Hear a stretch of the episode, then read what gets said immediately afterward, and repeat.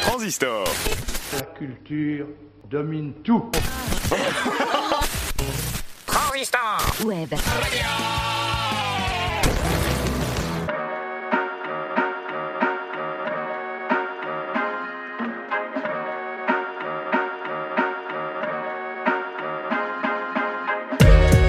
Musicocentré, épisode numéro 10, une émission de musique classique qui vous est proposée par Clara Nouvelle.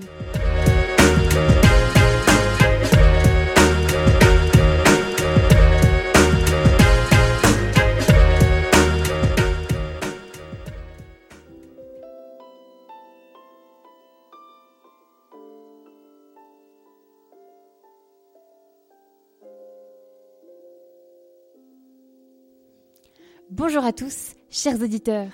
Vagabondons aujourd'hui sur les chemins terrestres et spirituels des êtres en mouvement et suivons leurs tourments et leurs interrogations en parcourant les steppes de l'errance en musique.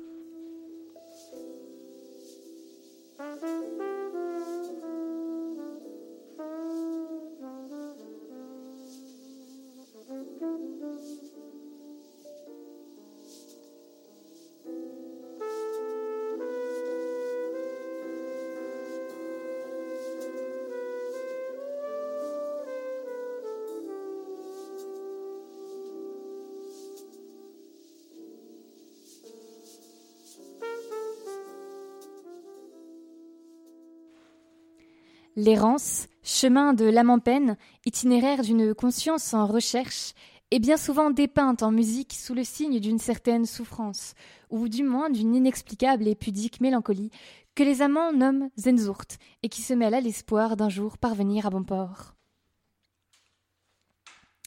C'est sous le signe de l'élégance et de la mesure que nous débutons notre flânerie, avec les ombres errantes, tirées du quatrième livre de pièces de clavecin de Couperin. En effet, l'allure cristalline de la pièce frappe immédiatement. Le registre aigu, richement ornementé, sonne comme des larmes distinguées et versées en silence. Promenade solitaire de celui qui ne veut ni ne peut se livrer à une démesure de trouble, l'errance est ici synonyme d'intériorisation des tourments et des passions humaines. La musique vient alors se faire espace réflexif aux contours souples, jardin secret, épousant l'allure du promeneur. Pas à pas, l'harmonie progresse par degrés et s'enrichit de manière fantomatique, les notes étant égrenées et non plaquées. Ainsi, seul leur souvenir et leur écho vient enrichir la mélodie, à la manière d'une émotion qui persiste, même si elle porte sur ce qui n'est plus qu'un souvenir. À travers une mélodie pudique et bouleversante, Couperin dévoile les dessous des consciences humaines. Sous le faste et les divertissements d'un palais se dessine ainsi un château fait d'ombres errantes, évoluant sans hâte dans un monde qui leur reste perpétuellement étranger, animé sous les rires d'une inaltérable humaine profondeur. Très pascalien, ce couperin.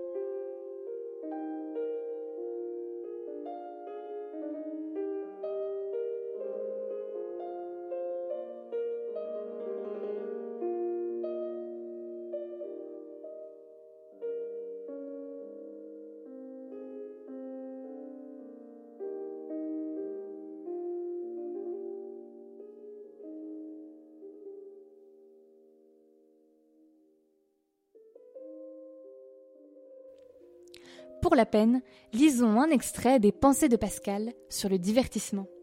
Je cite De là vient que le jeu et la conversation des femmes, la guerre, les grands emplois sont si recherchés. Ce n'est pas qu'il y ait en effet du bonheur, ni qu'on s'imagine que la vraie béatitude soit d'avoir l'argent qu'on peut gagner au jeu ou dans le lièvre concours. On n'en voudrait pas s'il était offert. Ce n'est pas cet usage molle et paisible, et qui nous laisse penser à notre malheureuse condition, qu'on recherche ni les dangers, ni la guerre, ni la peine des emplois. Mais c'est le tracas qui nous détourne d'y penser, et nous divertit. Raison pourquoi on aime mieux la chasse que la prise. De là vient que les hommes aiment tant le bruit et le remuement. De là vient que la prison est un supplice si horrible. De là vient que le plaisir de la solitude est une chose incompréhensible.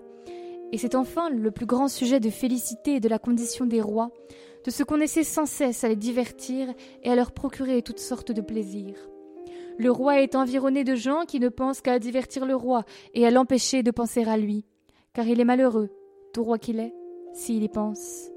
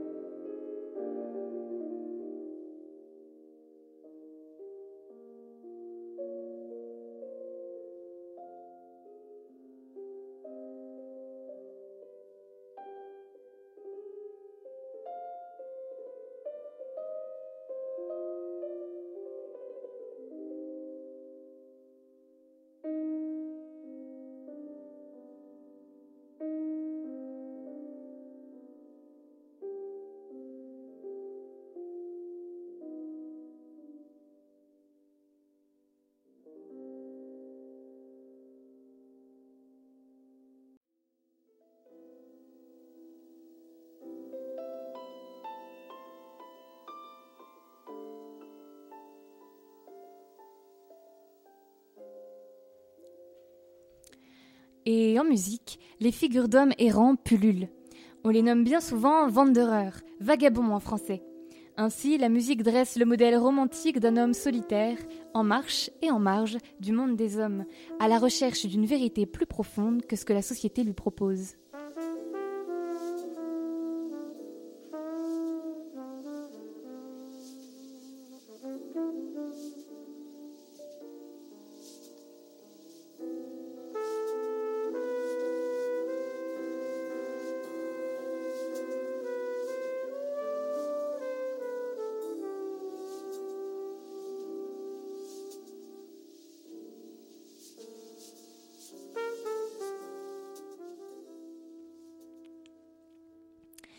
La première silhouette de voyageur errant que nous rencontrons sur notre chemin est celle de Ralph Vaughan Williams dans son Whither Must I Wander, extrait de ses Songs of Travel, adapté d'un cycle de poèmes de Stevenson.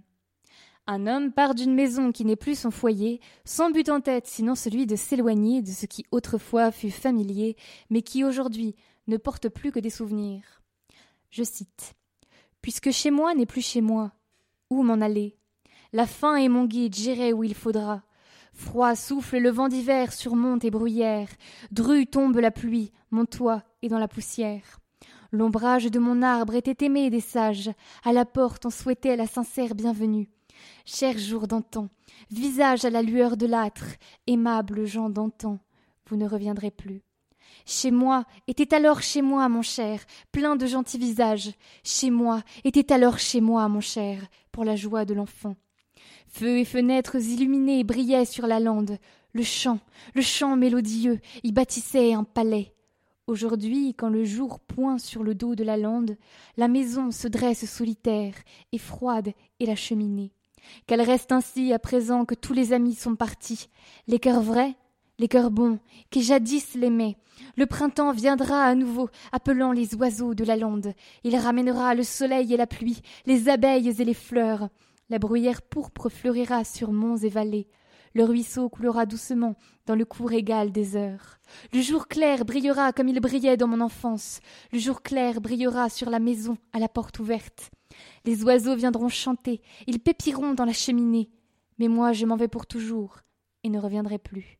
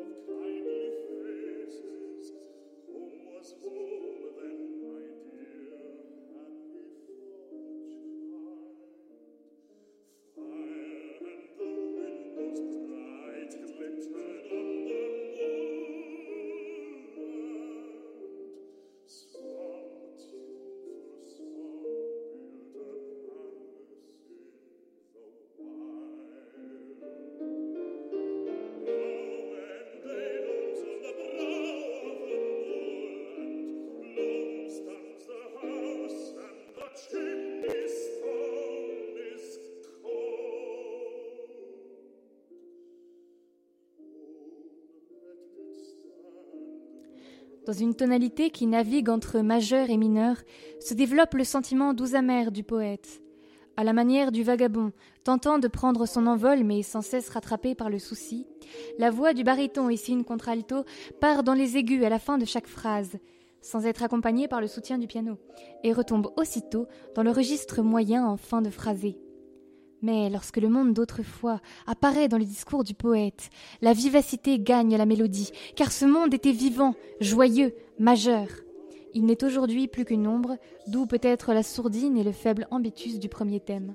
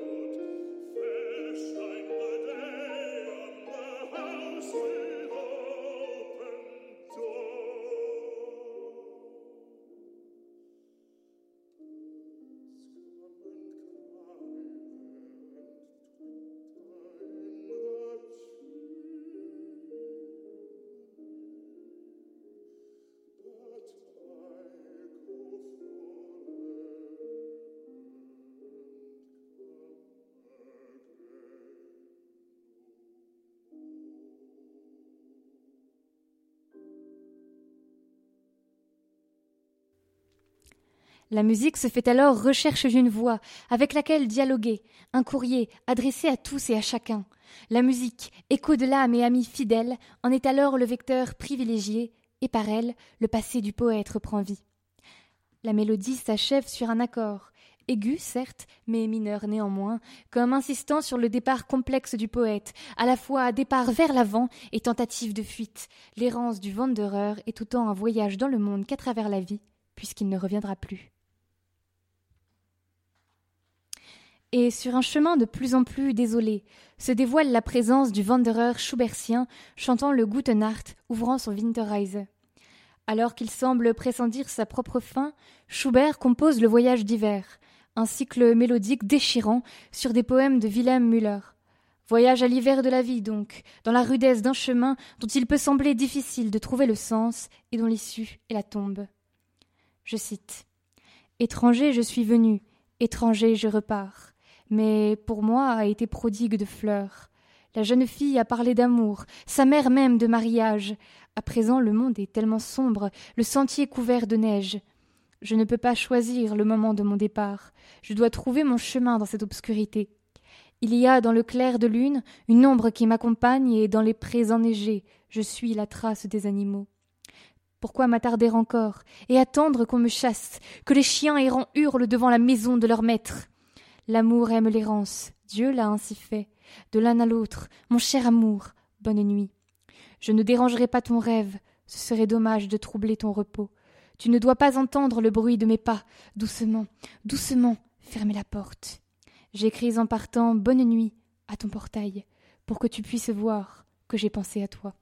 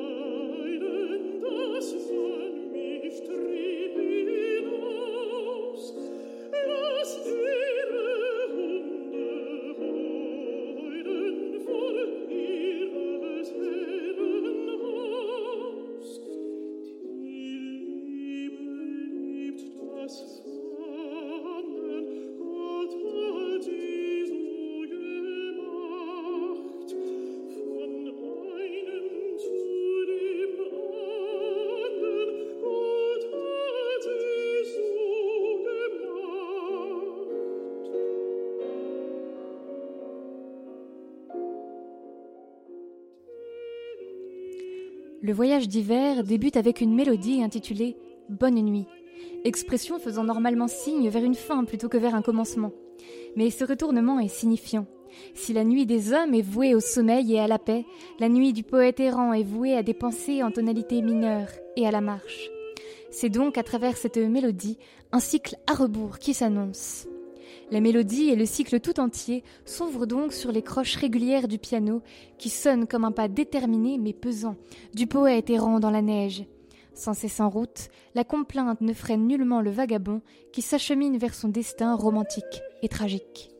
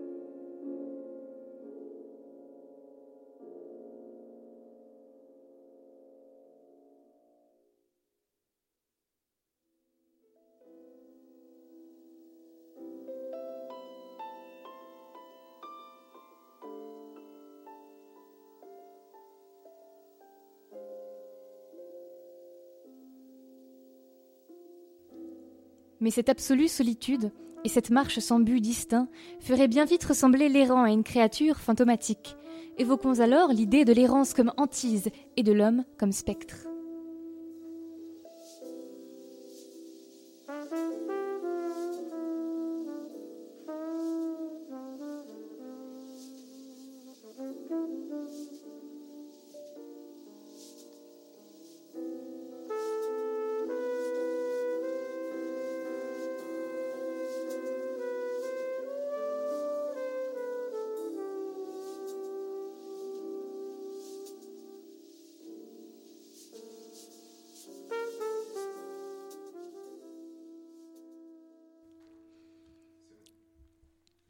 Pas de hasard donc si Hélène Grimaud, dans un reportage qui lui était consacré, Vivre l'interprétation réalisée en 1997 par Claude Mourieras, évoque l'intermezzo de Brahms, opus sans cesse numéro 5, en le surnommant opus fantomatique.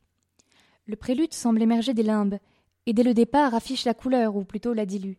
Il s'agira d'une pièce en demi-teinte, avançant à reculons, sous le signe d'une progression harmonique hésitante, à la manière d'un marcheur qui ne sait trop comment ni où avancer.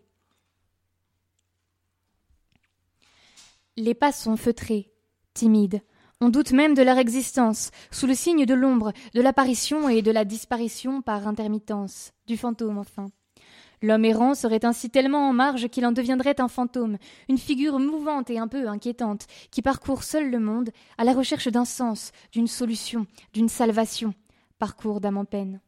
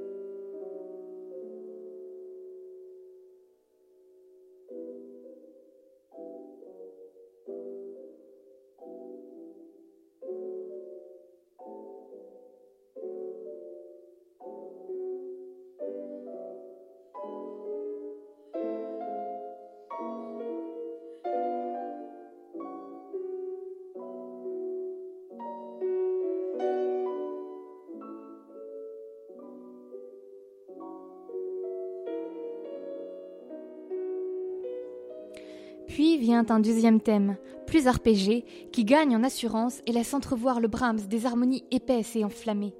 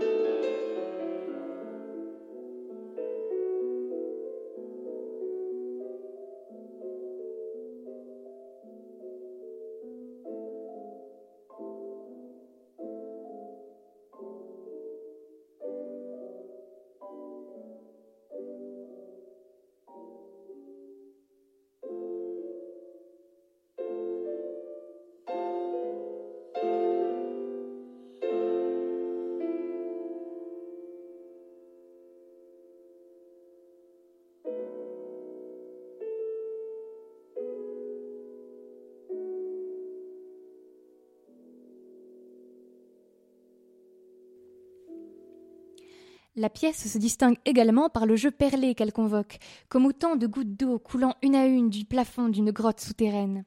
L'errance, en effet, se présente ici comme une vie souterraine, autant dans le sens d'une vie cachée que d'une vie intérieure secrète et profonde. Mais la main gauche, toujours dans les graves, empêche la pièce d'être simplement contemplative et maintient une angoisse sourdine, peur d'avancer, effroi de vivre. Sous la discrétion se cache une conscience ardente et passionnée, qui en dit long sur l'errance, cette marche solitaire, lente, indécise, mais passionnée et existentielle. L'errance s'achemine ici jusqu'aux frontières de la réalité, entre monde des vivants et monde des morts. C'est en effet une porosité qui semble s'établir entre l'ombre des limbes et le furor des vivants.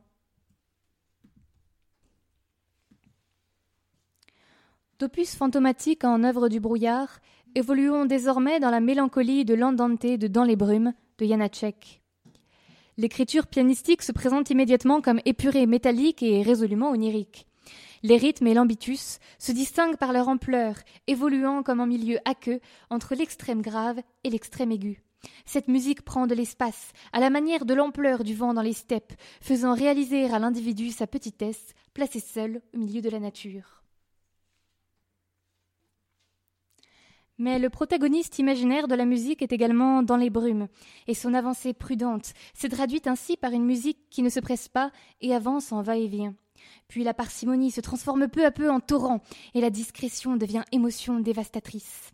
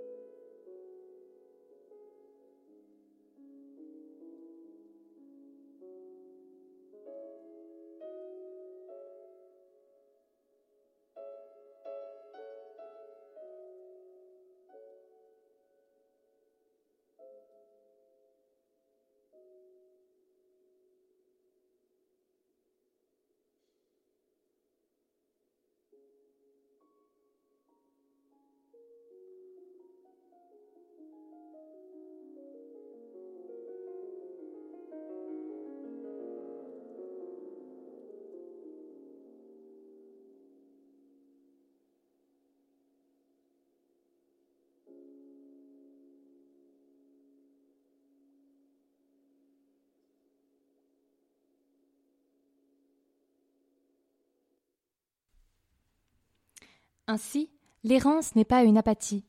L'être sur les routes est peut-être justement celui aux émotions les plus violentes, les plus intenses. Ainsi, le chemin clair et droit de la multitude devient chez lui fragmenté et convulsif, animé par intermittence de spasmes passionnés, condition de l'artiste. L'errance, ce chemin solitaire et silencieux, est ici vu du point de vue de l'intériorité et présente, par-delà la rudesse de la steppe infinie, la profondeur des émotions et la plénitude intérieure de l'existentiel vagabond. La pièce se termine sur un accord majeur, comme si la musique avait permis à l'errant, enfin compris par un autre, de s'apaiser et de trouver du repos.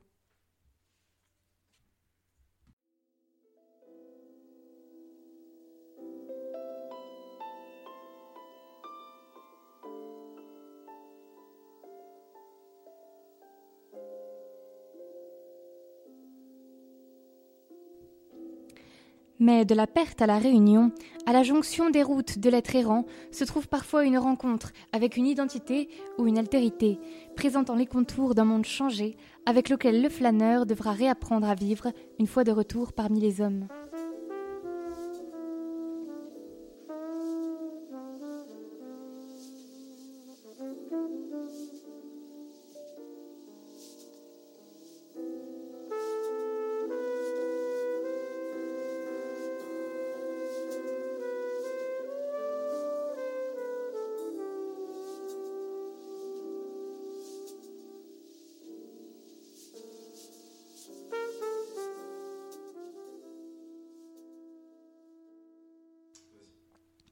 Cette rencontre, c'est peut-être celle faite par Sainte-Colombe dans son premier concert à deux viols égales, surnommé Le Retrouvé. Une profonde mélancolie se dégage de cette pièce, en même temps qu'une impression de sérénité et de sagesse trouvée dans la solitude. Qu'est-ce qui est retrouvé ici? Peut-être la paix intérieure de la retraite pastorale, image que l'on garde de Sainte-Colombe et qui est donnée de lui dans Tous les matins du monde, adaptation cinématographique par Alain Corneau du roman de Pascal Quignard. Lisons donc un extrait. Monsieur, dit-il, j'ai confié ma vie à des planches de bois grises qui sont dans un mûrier, au son des sept cordes d'une viole, à mes deux filles. Mes amis sont les souvenirs. Ma cour, ce sont les saules qui sont là, l'eau qui court, les chevennes, les goujons et les fleurs du sureau. Vous direz à Sa Majesté que son palais n'a rien à faire d'un sauvage qui fut présenté au feu roi son père il y a trente-cinq ans de cela. Monsieur, répondit monsieur Quénier, vous n'entendez pas ma requête. J'appartiens à la chambre du roi. Le souhait que marque sa majesté est un ordre. Le visage de monsieur de Sainte-Colombe s'empourpra. Ses yeux luisirent de colère. Il s'avança à le toucher. Je suis si sauvage, monsieur, que je pense que je n'appartiens qu'à moi-même. Vous direz à sa majesté qu'elle s'est montrée trop généreuse quand elle a posé son regard sur moi.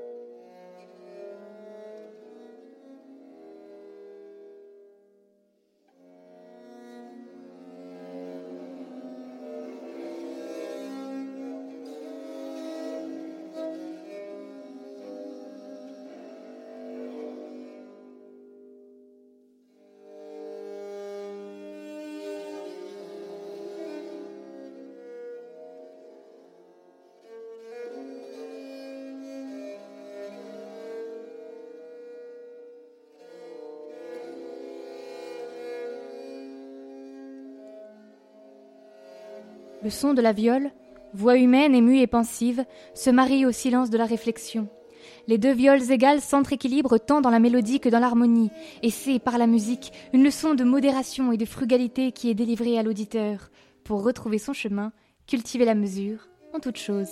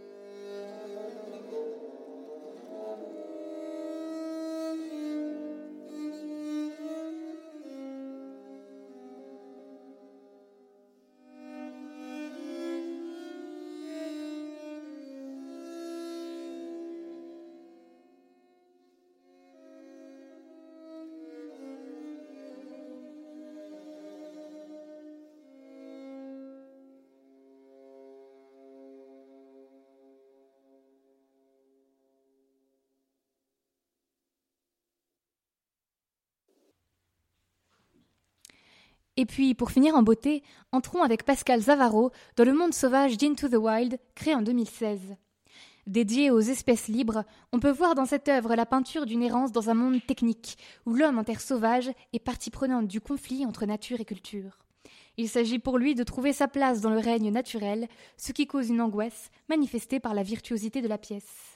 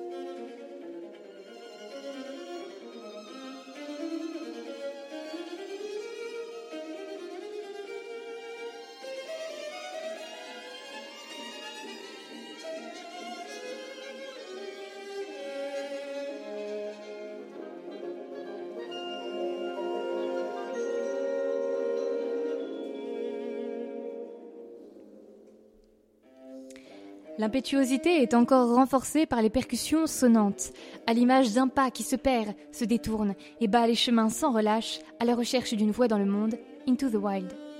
L'œuvre évolue entre le concerto grosso et la position soliste du violoncelle à l'occasion d'une cadence. Les cadences du violoncelle sont accompagnées d'un bourdon à la basse ou alors d'un rythme martelé aux percussions, ce qui ne laisse jamais retomber la tension dramatique.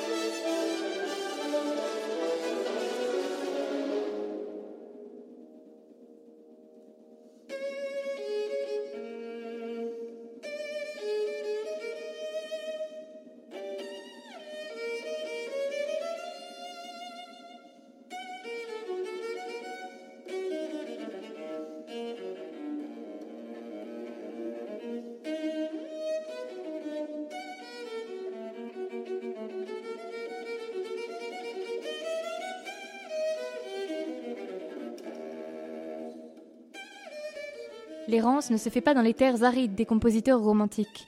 Nous sommes plongés dans une abondance naturelle presque agressive, qui serait peut-être une image de la reprise du pouvoir de la nature sur la culture à l'ère du post-humain.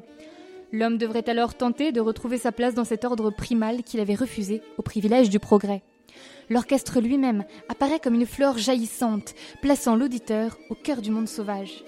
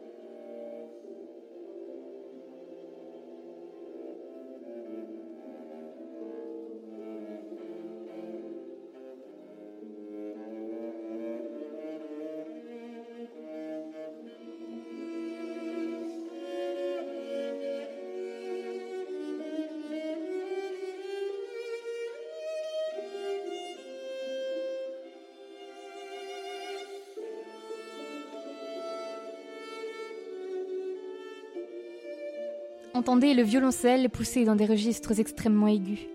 Il y a bien une tension, un effort pour parvenir à passer d'un thème à un autre, comme une manière épuisante d'avancer dans le monde, un refus à tout prix d'être statique. De la même manière, la totalité est disloquée, mais l'harmonie subsiste, comme si un sens était toujours à trouver dans le monde moderne. Puis, un passage lent se fait entendre, mais le legato est entrecoupé de mouvements d'archer.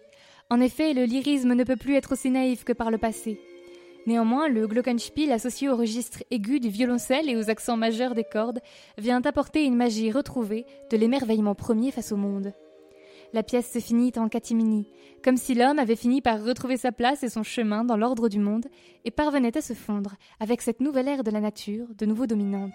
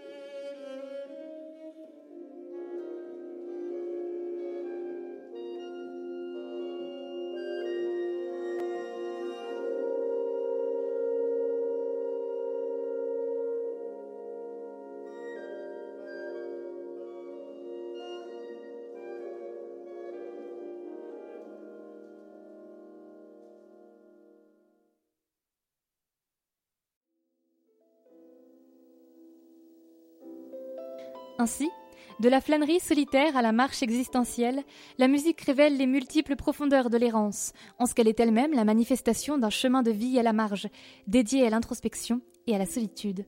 Altérité, adéquation, perte, renouvellement, du chemin humain au parcours harmonique, il y a bien peu d'écart. Ô musique, tu accompagnes l'homme seul et tu permets de voir le monde sous un jour neuf. Citons alors le départ, tiré des illuminations d'Arthur Rimbaud pour clore notre émission. Je cite Assez vu. La vision s'est rencontrée à tous les airs. Assez eu. Rumeur des villes, le soir, et au soleil, et toujours. Assez connu. Les arrêts de la vie. Ô rumeurs et visions. Départ dans l'affection, et le bruit neuf.